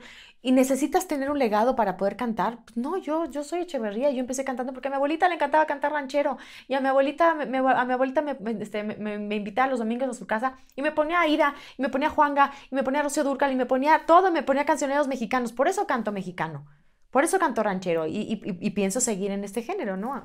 Necia. Es que sí, sería fácil decir, ah, bueno, ahora canto reggaetón. Exacto. Como varios. Que lo haría muy mal, ¿eh? Mira el Muévele, muévele. Oye, Muévele, pero, pero tuviste un dueto con Marc Anthony. O sea, Tuve un dueto con Marc Anthony. cómo es Ah, trabajar con Marc Anthony. o sea, Eso fue maravilloso, porque fíjate que me invitaron a hacer un videoclip de la canción Recuérdame, que era una canción de eh, Marc Anthony con la quinta estación. Yo era la actriz. Y es una historia terrible en donde estoy con mi novio, estoy a punto de decirle que estoy embarazada y de repente viene, viene un huracán espantoso, la casa se destroza completamente, él y yo así abrazados, se muere el esposo, todo mal. Es, muy, es, un, es un muy bonito videoclip, pero muy dramático. Y ahí yo conozco a Marc y a toda su gente y ya ahí quedó en contacto mi manager con su manager. Pasa el tiempo, viene la propuesta de la Fuerza del Destino y tenemos esta canción divina que era la Fuerza del Destino y era ¿a quién se la proponemos? Y Mauricio Avaroa, que era mi manager en ese momento, me dice voy a contactar a la gente de Marc Anthony a ver si le gusta. Y yo así de, Nada, está acá. Ah, sí, claro, algo así sencillo. Sí, algo así. Yo decía, no, hombre, en la vida me va a decir que sí. ¿Cómo hago? O sea, no, ni siquiera sabe que yo canto. Me vio en su videoclip ahí de actriz. Bueno, pues le manda mi material, mis canciones y todo. Y dijo, sí, yo la apoyo, me encanta su voz, no sé qué. Y la verdad es que yo toda la vida voy a estar agradecida con él porque digo, es como mi padrino, ¿sabes? O sea, confío en mí a pesar de que no tenía ninguna carrera musical. Y dijo, yo me aviento el dueto con ella. Y, este, y fui a Los Ángeles a estar con él en el dueto y fue lo máximo. Y ya sé, sí, la verdad fue. lo- Yo, y cuando la escuché terminada, yo lloraba, te lo juro, y la piel así, de- también con la piel chinita, y la escuchaba y la escuchaba repetidas veces, y fue de las experiencias más bonitas que he tenido. Y llegaste a fanear así en plan, oye, ¿sabes? Dile a J-Lo que la amo. Tu hija está Claro, preciosa, claro, aunque digan que no. Pero no, sé, no sé, no le dijiste nada a Marc Anthony así. No, no llegué a eso, no Ah, llegué bueno. a tanto, pero... ¿Has pero- faneado con alguien? Yo ¿Eh, sé qué? que, bueno, He faneado, uy, con Faneado. mucha gente, sí, déjame ver con quién, este... Ay, pues con John Travolta. No, yo cuando... ah, ¿Qué sí. es esto? ¿Qué Lo me que- es estás que mira, yo hice una película con Oliver Stone en donde estaba Ah, sí, sí vi. Vinicio del Toro, estaba John Travolta, estaba Blake Lively, estaban dos chavos que yo la verdad no me cayeron nada bien, Taylor, este Kitsch y este Aaron Taylor, que se portaron la verdad bastante pesaditos. Mm. Pero todos los demás, bueno, te voy a decir que John Travolta fue la persona más amorosa. Ay, Salma Hayek, que la amo, no sabes lo que fue también conmigo. O sea, me, me- me hablaba así de, Sandrita, vente a mi camper, cuéntame los chismes de México. ¿Qué ha sido del burro Van Ranking? Entonces yo le, le ponía como al día, sí, era muy chistosa. Y este, y, y John Travolta también me, me- me abrazaba y me decía, ¿qué se siente hacer tu primera película aquí en Hollywood? Y yo, ay, muchas gracias, no, pues bien padre. No sabes qué tipazos. Y yo ahí dije, la gente más sencilla de verdad es la más grande. Te lo digo, de verdad. A mí es que John Travolta, ves, yo siempre supe que John Travolta era buena gente. No sé por qué Dios le quiso quitar el pelo. Hijo de la... Bueno, Ya sé. se quedó calvo. Y aparte no se ha sé. puesto ni pelo. Pero bueno, da igual. Eso es John. John, Me hay, da que, cosa. hay que invertirle, Oye, invertirle pero lo ahí. que iba a decir, y quiero aquí poner el ambiente y soltar aquí una, una bombita, es que tú cantaste con Mijares, ¿es cierto eso? Canté con Mijares. Es que no sabes, es- espérate, estamos abriendo un tema aquí muy No, importante. no, que Por está favor, haciendo adelante. un momento. A ver, yo les voy a contar que me invitó a su show y entonces yo iba a cantar con él la canción que cantaba con Lucero. ¡No! Sí, pero entonces yo me puse a escucharle y escucharle y escucharle y de repente le escribo yo a mis managers y les digo, está mal que me sienta triste porque cortó Lucero y Mijares y está mal que tenga esperanza de que puedan volver en algún momento. Y se reían de mí. Les digo, es que sí eran una bonita pareja. Y ya y llegué al, al show y la verdad es que este, fue increíble, nada más que él había bajado ya los tonos porque pues ya es mayor. Ya los tonos que eran de joven pues ya no eran los mismos, entonces los tu- Ujú. tuvimos que bajar y de repente yo no estaba preparada, yo había ensayado todo en el, mi- en el tono original, entonces de repente fue de, eh, eh, ¿cómo? Eh, Pero ok. ¿no ensayaron antes? O Pues sea, ensayamos una vez, pero en el ensayo fue como que me vino de sorpresa de repente el cambio de, de- de tono.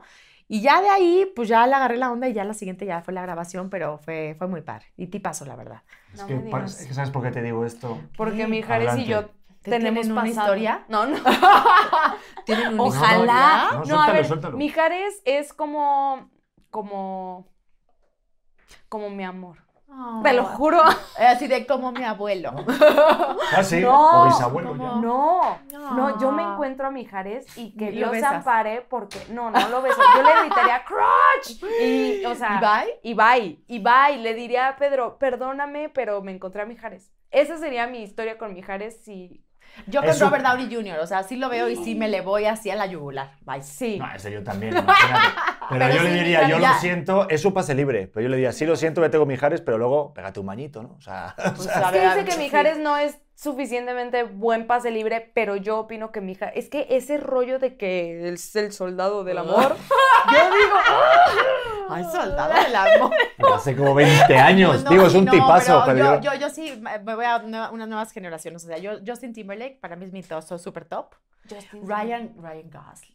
Sí, Uh. ok, bueno, pero es que te estás yendo a los, La, a los la. automáticos. Pero así, alguien, alguien que, te esto- sorprenda. Exacto, que digas como, a ver, Ah, tal ya vez Oribe quién. Peralta. Que ¿Cómo dices, se ah, llama por- ese? Oye, ¿y, y, y a alguien le importa lo que yo tenga o no? Que No, no... es que eres con minoría, minoría, Pues. No es cierto, no es cierto, no es cierto. No, ¿cómo se llama este actor divino de Scenes of a Marriage? Este, escenas de, de un matrimonio. Ah, ¿el papá? ¿Quién? Pues el esposo, ¿cómo se llama? Ah, Sí. este, no, no, no. ¿Qué es, es, es de Guatemala, algo así? ¿Dónde me fui No, yo? ¿quién, ¿de quién estamos hablando? ¿Te se acuerdan de esta serie de, de HBO que se llama Scenes of a Marriage? Ah, no, yo Escenas de un matrimonio. Family. Sí, No, no, no, no, no. Que sale también en Star Wars. Ah, claro. ¿Ya? ¿Ya lo ubicaste? Eh, Ah, ya, este Pedro Pascal. hombre que habla Oh, no, no, no, Pedro Pascal es el de, el de los zombies, ¿no? El No, la- este hombre no. que habla muy así. Pues más o menos. Ah, No Entonces, vemos no. series, Sandra. Tenemos Por favor, A ver, Karen. ¿me puedes ayudar? ¿Quién es Sin- Scenes of a Marriage? Quiero verlo. Porque él, le, le quiero mandar un mensaje. No, vamos a Si nos estás. Hola. escuchando. Entiende. Hola, este. No, Dios mío. Bueno, es que Bueno. ya llegamos a este momento de la noche. Ya son, ¿qué? Ya. Ya es tarde, ya es momento de sacar los Sacar. trapitos al sol. ¿Qué? Tengo miedo. ¿Faltan? No, no, no, de, de saber quién es el pase libre de Ay, pensé la Ah. mira mi cara, lo tienes por ahí. Me ¿Tú qué está pasando? Yo tengo ¿Qué que pasa, Anda? ¿Qué decirlo. te pasa, Anda? Por favor, porque necesito esto declarar mi amor, la verdad. Sí, decláralo, esta cámara está 100% ¿Está lista? para ti. Ok. Te podemos hacer ¿No? conteo. No tenemos internet. ¿Quién es? ¿Quién es? Oscar Isaac. Mi Quiero- querido Oscar Isaac, tengo algo que decirte. Eh, te sueño, te vivo, te respiro. Ay, no, me pareces lo más hermoso del mundo y, y, y sí, me pareces un gran actor. Y no es, es así como el más guapo del mundo, pero algo tiene que a mí me, me, me mata. No, este también me parece un pase libre automático. ¿Sí? Sí. ¿Estás conmigo, Titi? Yay. Sí, o sea, como que Tú y yo vamos a ser rollo- Joder, madre ¿No? mía. Pedro, Ay, ya no. sé, yo ay, ay, te entiendo, pero ve por favor Sins of a Marriage y volvemos a tener un podcast. Pero no, ¿sabes no he visto otro guatemalteco más sexy sale- que él. no, de es que sí vino. Sale en el descanso. ¿Ah, sí? Su papel en el descanso me cae muy mal, entonces Ay, por eso no no. sería mi pase Entonces libre. no lo he visto Su papel ahí. me cae muy mal porque Oh. deja a Reese Witherspoon muy con el corazón roto. Entonces solo eso voy a decir. Yo pensé que que- iba a decir la de Dune, que nos quedamos dormidos y También. cómo muere en Dune, pero bueno, ¿Cómo Ah, es que esa, ¿Has esa visto la- esa? no me la recomendaron y entonces ya no la vi. es malísima. bueno. Justo por eso no la vi medio flojera. Pero O sea, ganó muchos premios, ¿no? pero-. ¿Fotografía? Hazte cuenta que al lado Roma es corta, o sea, No. Dune es aún más larga, o sea, No. es impresionante. No, sí, yo ya estoy larga. en comedia romántica rápida, venga, bye. Sí, ¿qué nos pasa? Ya no, ya- es ya tema de mamás. Yo, de yo ya no llego a este Andrés. No, no, no. ¿eh? Me encantan desde Este- cámara. No, Creo no que se toca que nada, se- no se toca nada. Creo que se, prefiero que se queden como bebés. Sí, ¿eh? no, Ahorita mejor que se siente. Exacto. No, no, yo Este, creo que es muy divertido, es muy yo, entretenido. yo ver- creo que como mamá ya no te da la vida a, te- a ver un episodio de más de 25 minutos. No, un día estuvimos viendo una peli cuatro días, amor. Sí, Sí, yo una ve peli. una Esa soy yo. No, sí, no hay forma. sí. Y mi mejor plan ahorita, la- el soy la más feliz diciendo, no, es que estoy, tengo mil cosas que hacer y me voy a dormir a mi cama. Sí, a ver la tele. Feliz, feliz. muy buen plan. ¿Verdad que sí? Cuando quieras Ya sé, es- eso- soy Ustedes la peor las mejores amiga. amigas. Yo soy la peor amiga porque mis amigas de, ay, no, güey, vamos a salir, es que nunca sales, es que siempre estás ahí en la casa. Y yo, no, es que te juro que ahora sí tengo mil cosas que hacer. Corte A, en la casa así. Pidiendo sushi. ¿O no, Andrés? Oye, y una pregunta, en, en, en tu casa no, gracias, no pasa nada. ¿En tu casa escuchas tus propias músicas, tus propias canciones? No, cero. Solamente cuando las tengo que practicar y recordarme mis letras, porque soy muy mala para recordar. Sí. Soy buena para acordarme de mis textos como actriz, pero para. Amor, me, me está En pasando el chaparro. coche sí pone sus canciones. Pero para acordarme letras de canciones soy la peor, la peor. Entonces cuando, o sea, cuando tengo que practicar, pues me pongo a escucharme a mí misma. Si no, estoy escuchando cualquier cosa menos a ¿Y mí no te misma. da oso? O como Eh, repelito, como... Eh, Sabes que al principio sí, como que al principio yo no podía escucharme, me chocaba. Ya ahorita ya, ya, ya me gusta. O sea, ya es como de, ya escucho una toma y digo, esa me gusta, esta no. Ahí me gustó el color de mi voz, ahí no me gustó el color de mi voz. Sabes, como que ya sé qué me funciona y qué no me funciona. ¿Por qué te da risa? No, porque, ¿Qué te da risa? porque ella, por ejemplo, no le... Bueno, a todos no nos gusta, No creo nos que gusta escucharnos y vernos. es horrible. Pero cuando sacamos clips de este podcast, de repente a lo mejor en el suyo, y dices, que Pedro, no me aguanto a ver, no me quiero Yo ver. nunca me he aguantado ver en la vida, pero nunca. O sea, te estoy hablando de que desde los 17, 18 años que yo empecé a hacer telenovelas, no me podía ver porque yo me veía, haz de cuenta que yo veía un monstruo. O sea, me veía espantérrima. Yo decía, pero ¿por qué me están llamando a mí si yo me veo tan fea? Te juro por Dios, por ¿Nunca Dios. has visto una novela tuya entera? No, claro que no. Será lo peor para mí. Y hasta el día de hoy me veo y digo, qué espanto, Dios mío, qué horror. O sea, no puedo. Si, si veo hoy en día algo que ya hice hace 10 años, 15, ya lo valoro más. Pero cosas actuales nunca puedo. Es- es- soy muy Y dura. aparte, perdóname, pero qué huevotes, porque estabas diciendo antes que estabas nombrando a Leo y tal. Porque claro, aventarte a ser cantante cuando tu pareja se dedica a lo mismo. Ahorita Sí. que ella me ayuda en mis casting, yo soy un ogro, ¿verdad? ¿Eres un ogro? Es lo peor hacer. En serio, es que me está... Ayudarle a Yo Pedro soy muy a dura grabar también. castings me estresa más que tener una cesárea. O sea, Cuando Es ella se pone duro. delante también es, no, pero dilo de esta manera y, y Sí, sí, tal. sí. Yo y- igual, yo igual con Leo lo ponía también a ver así de amor, amor. A ver, necesito que me por favor me lo hagas más rápido, pero a ver, baja un poquito el tono de tu voz porque si no está hablando, estás hablando más fuerte que yo. Ok, va otra vez. Y el pobre así de, eh, sí, ok, eh, porque aparte en, en, inglés, ¿no? De, ok, eh, eh Ana, bla, bla, yo, no, Leo, a ver, otra vez, por favor. Y de 80 tomas y el pobre ya así de... Yo ya le dije, yo ya no te ayudo. O sea, y un día sí le dije, ¿me vas a seguir tratando así? Yo ya no voy a ser tu asistente, a ver quién te detiene en la cámara. Porque aparte me ponen cámara, no. Celular, réplica exacta, no te tardes tanto tiempo, te toca la siguiente página. Es como, Pedro, ¿puedo no dedicarme a esto? o sea, puedes... ¿Sabes qué, Pedrito? Yo, yo, te recomiendo, yo lo, de plano ya decidí hacerlo sola. Ah, y grabo mis réplicas y dejo el espacio para contestarme a mí misma. Lo intenté una vez y es horrible porque de repente voy más rápido, más despacio y me contesto a mí mismo, o sea, me pongo, prefiero eh, este, pues enojarme o regañarla a ella que regañarme a mí mismo. Ya ¿Estás de acuerdo? Por supuesto, por supuesto, la maravilla del matrimonio. Oye, este, a ver, pero que ya se nos fue la hora y tal, y quiero hablar de, de la canción que va a salir, que todavía no hemos escuchado. Sí porque tengo aquí los managers, ¿verdad? Aquí al ladito. No, es que sí me encanta. No, me encanta que tenemos audiencia. No, no, no, es que sí, porque hablamos al principio de todo el podcast de la culpa. Es, de la culpa. Es este, digo, siempre hago estas preguntas cuando de repente el título de la canción, ¿no? Si es casualidad de algo que estés viviendo o porque... Mira, te voy a decir es una canción que se llama Mi culpa. es un tema que escribió eh, José Luis Roma, que es para mí uno de los mejores compositores que hay. Un crack. Un crack. Ha metido canciones con... Sí, ¿viste? No, no, no. Bueno, ha metido canciones con Alejandro Fernández. Andrés. Sí. Con Alejandro Fernández, con Pepe Aguilar y con mucha gente. Entonces de repente fue de Pepe, por favor, mándeme una canción, lo que tengas. Y tiempo después me manda esta canción y me pone un audio diciendo, Pensé mucho en Rocío, Durcal, en cómo sacaba ya la voz hasta arriba y yo quiero explotarte tu voz así porque yo creo que tú tienes la capacidad y todo. Escúchala y dime qué te parece. Es un mariachi un poco más tradicional. Y cuando lo escuchamos todos fue de wow.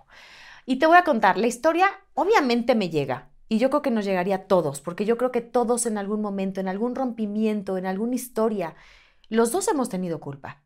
No, se trata solamente de señalar a la otra persona y decir, él fue el que hizo mal, mal, mal, mal, mal. No, yo también estuve mal por un millón de cosas que, que yo sé y también al mismo tiempo, pues uno estuvo ahí, se quedó mucho tiempo, también por eso tienes culpa, porque seguramente aceptaste ciertas cosas, porque seguramente tuviste expectativas, porque seguramente pensaste que se podía cambiar a la persona, moldearla como tú la querías y a lo mejor pues no, es difícil cambiar a la gente, la gente que aceptarla realmente como es. Entonces, obviamente uno tiene muchas culpas. Entonces, cuando escucho esa letra a mí, a mí me rompe muy cañón. Y yo me pasó en el, en el videoclip en Mexicali que lo fuimos a grabar allá, que yo la empezaba a cantar y te juro que yo me rompía, me ponía yo a llorar, ya lo van a ver ahí en el video, pero se me llenaban los ojos de lágrimas porque decía, qué fuerte, o sea, sí es una letra que realmente me, me llega muy cañón, entonces pues espero que a la gente le llegue igual.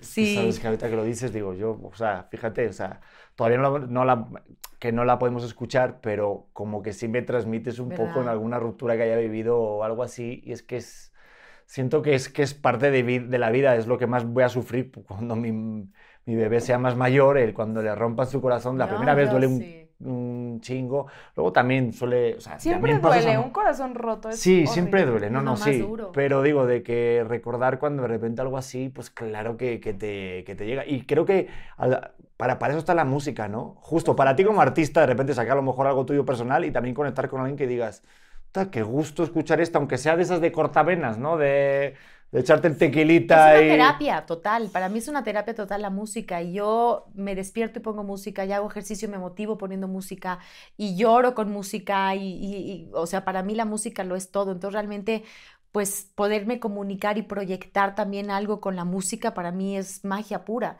Es que siento que es súper importante cuando el mensaje no va como, como dirigido, o sea, ya sé que voy a empezar otra vez con, con con las críticas del rollo musical, pero cuando es muy directo, siento que se pierde un poco el propósito de las canciones y de las letras, pero ahorita que decías es que todos hemos tenido este sentimiento de culpa, todos hemos aceptado cosas que no. Creo que independientemente de en el momento en el que estés, si estás viviendo una ruptura, todos hemos tenido un desamor muy grande.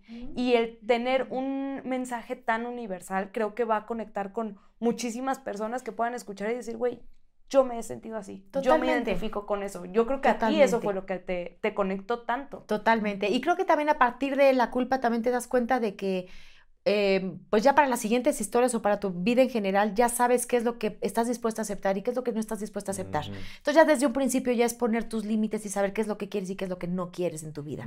¿no? Entonces todo es para mejor, finalmente.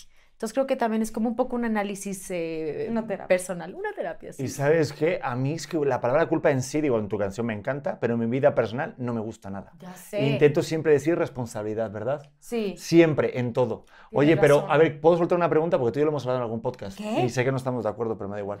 Eh, pero las rupturas o, por ejemplo, esa, no sé, ese momento puede ser, o sea, tiene que ser doloroso o también puede ser amoroso. O sea, puede existir una ruptura también... Amorosa. Yo no amorosa, no. pero...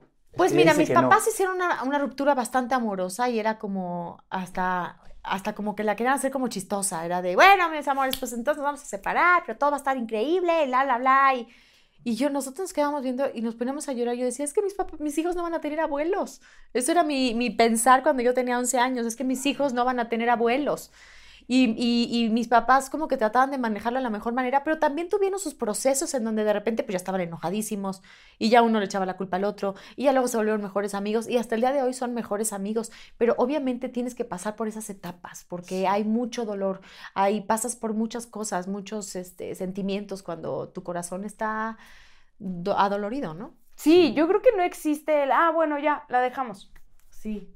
Amigos, como siempre. Saludos. No, Adiós. no, O sea, no. yo creo que esa parte de, de soltar y irte nomás con tu golpe es muy complicado. Es muy complicado. Sí, pero... si no hace amas de verdad, Sí, es complicado. Pero ya con, bueno, yo ya con estos años así de aprendizajes y de madrazos, también como que confundimos mucho el significado del amor con el pasión, con la pasión, con el vivirlo todo al exceso y que todo te tenga que vivir tan fuerte y tan intenso y si no, no es amor verdadero.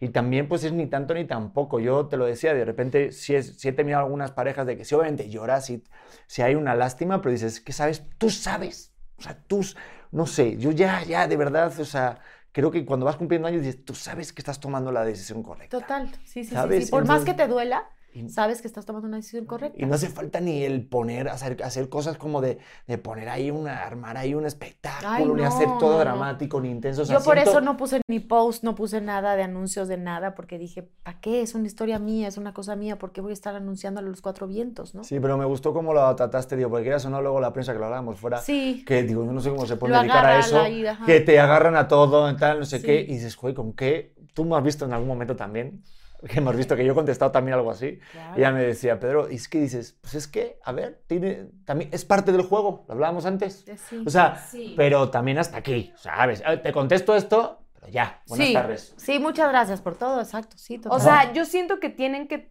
o sea, es muy complicado cuando sí te toca una fibra muy sensible. Es como Obvio. para, para muchísimas cosas puede estar abierto de esto que me estés preguntando en este momento.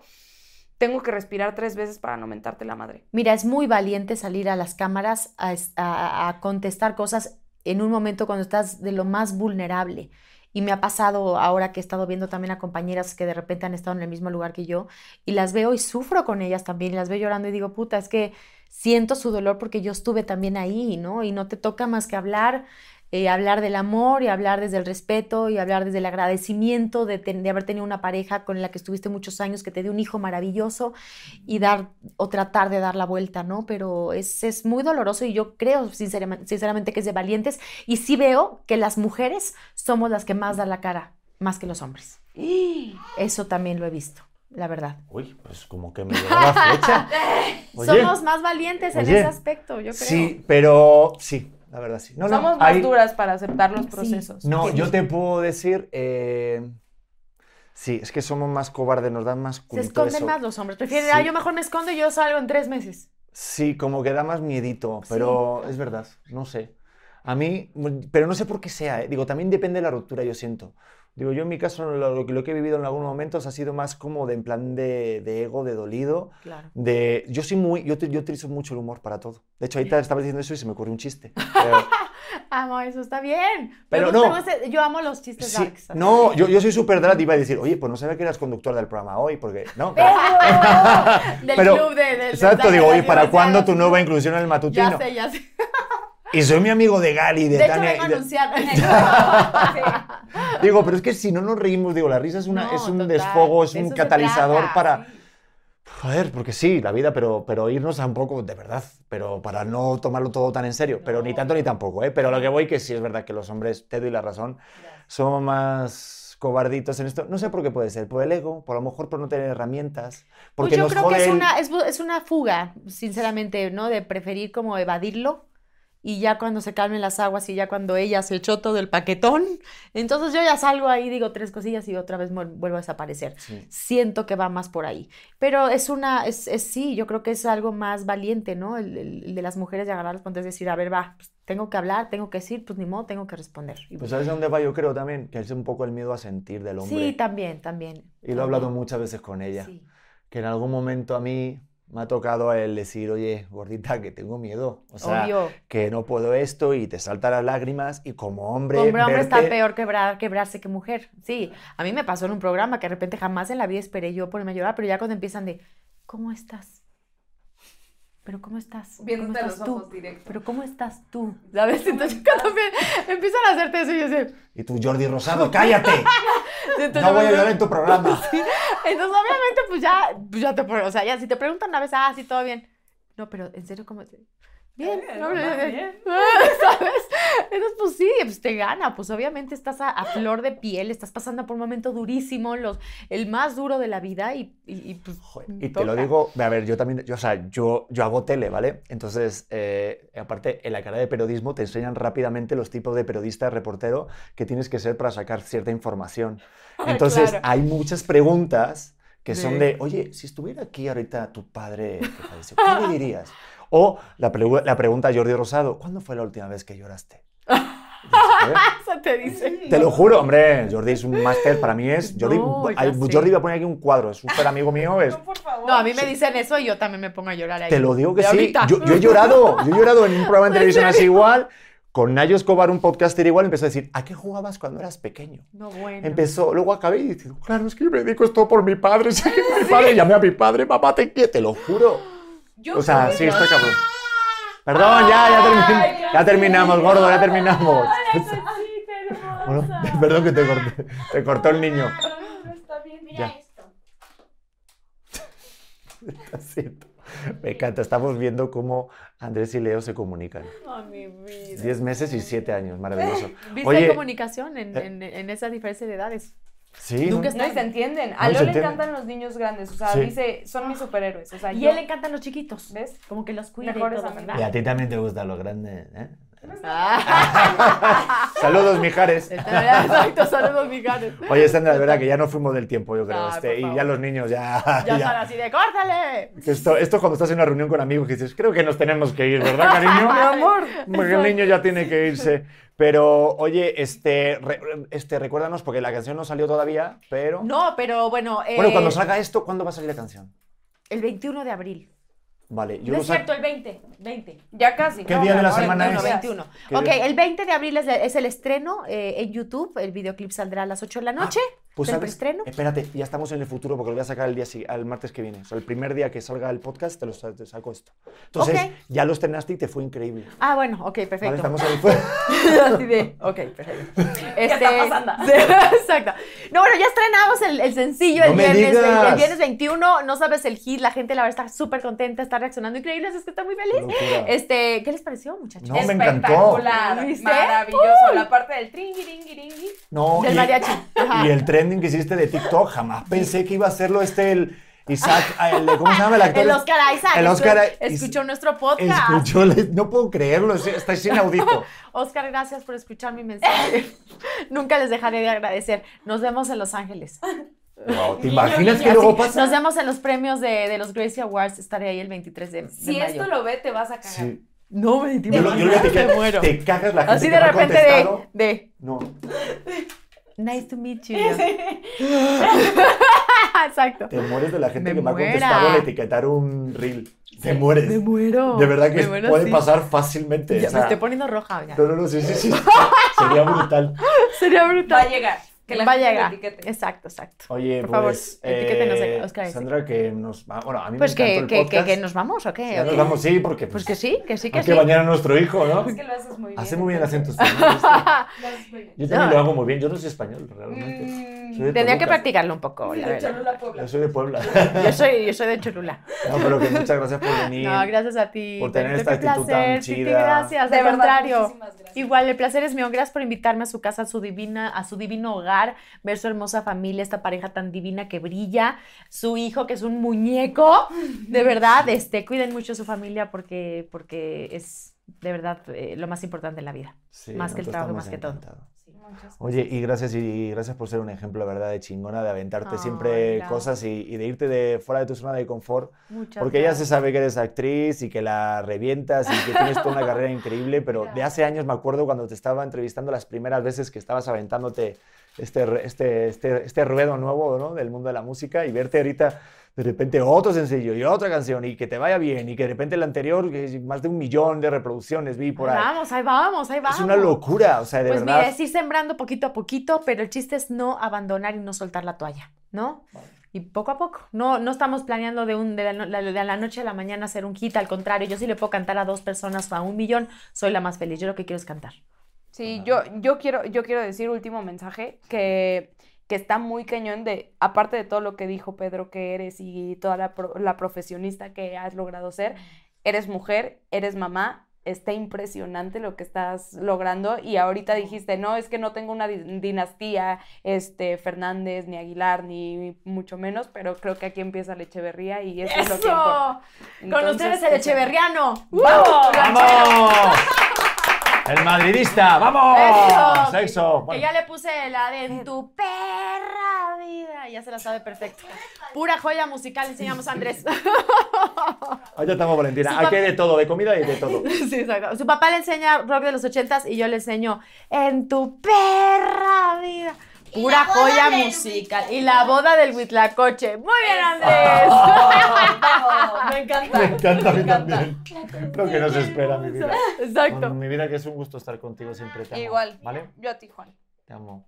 Nos vemos en el siguiente episodio. Si les gustó, denle a compartir, comenten. Ya Y, saben. co- y, y, y- arroben a, a Oscar Isaac. Por favor, y vayan a las redes de Sandra, por favor.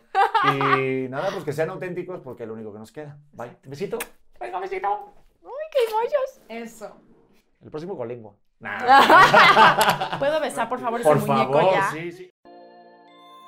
Hola corazones, ¿cómo están? Yo soy Luz Carreiro y te quiero invitar a que escuches mi podcast El vuelo de una abeja que ahora está en su segunda temporada.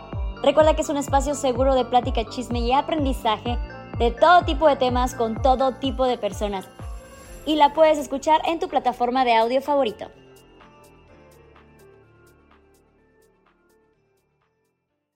¿Estás listo para convertir tus mejores ideas en un negocio en línea exitoso? Te presentamos Shopify.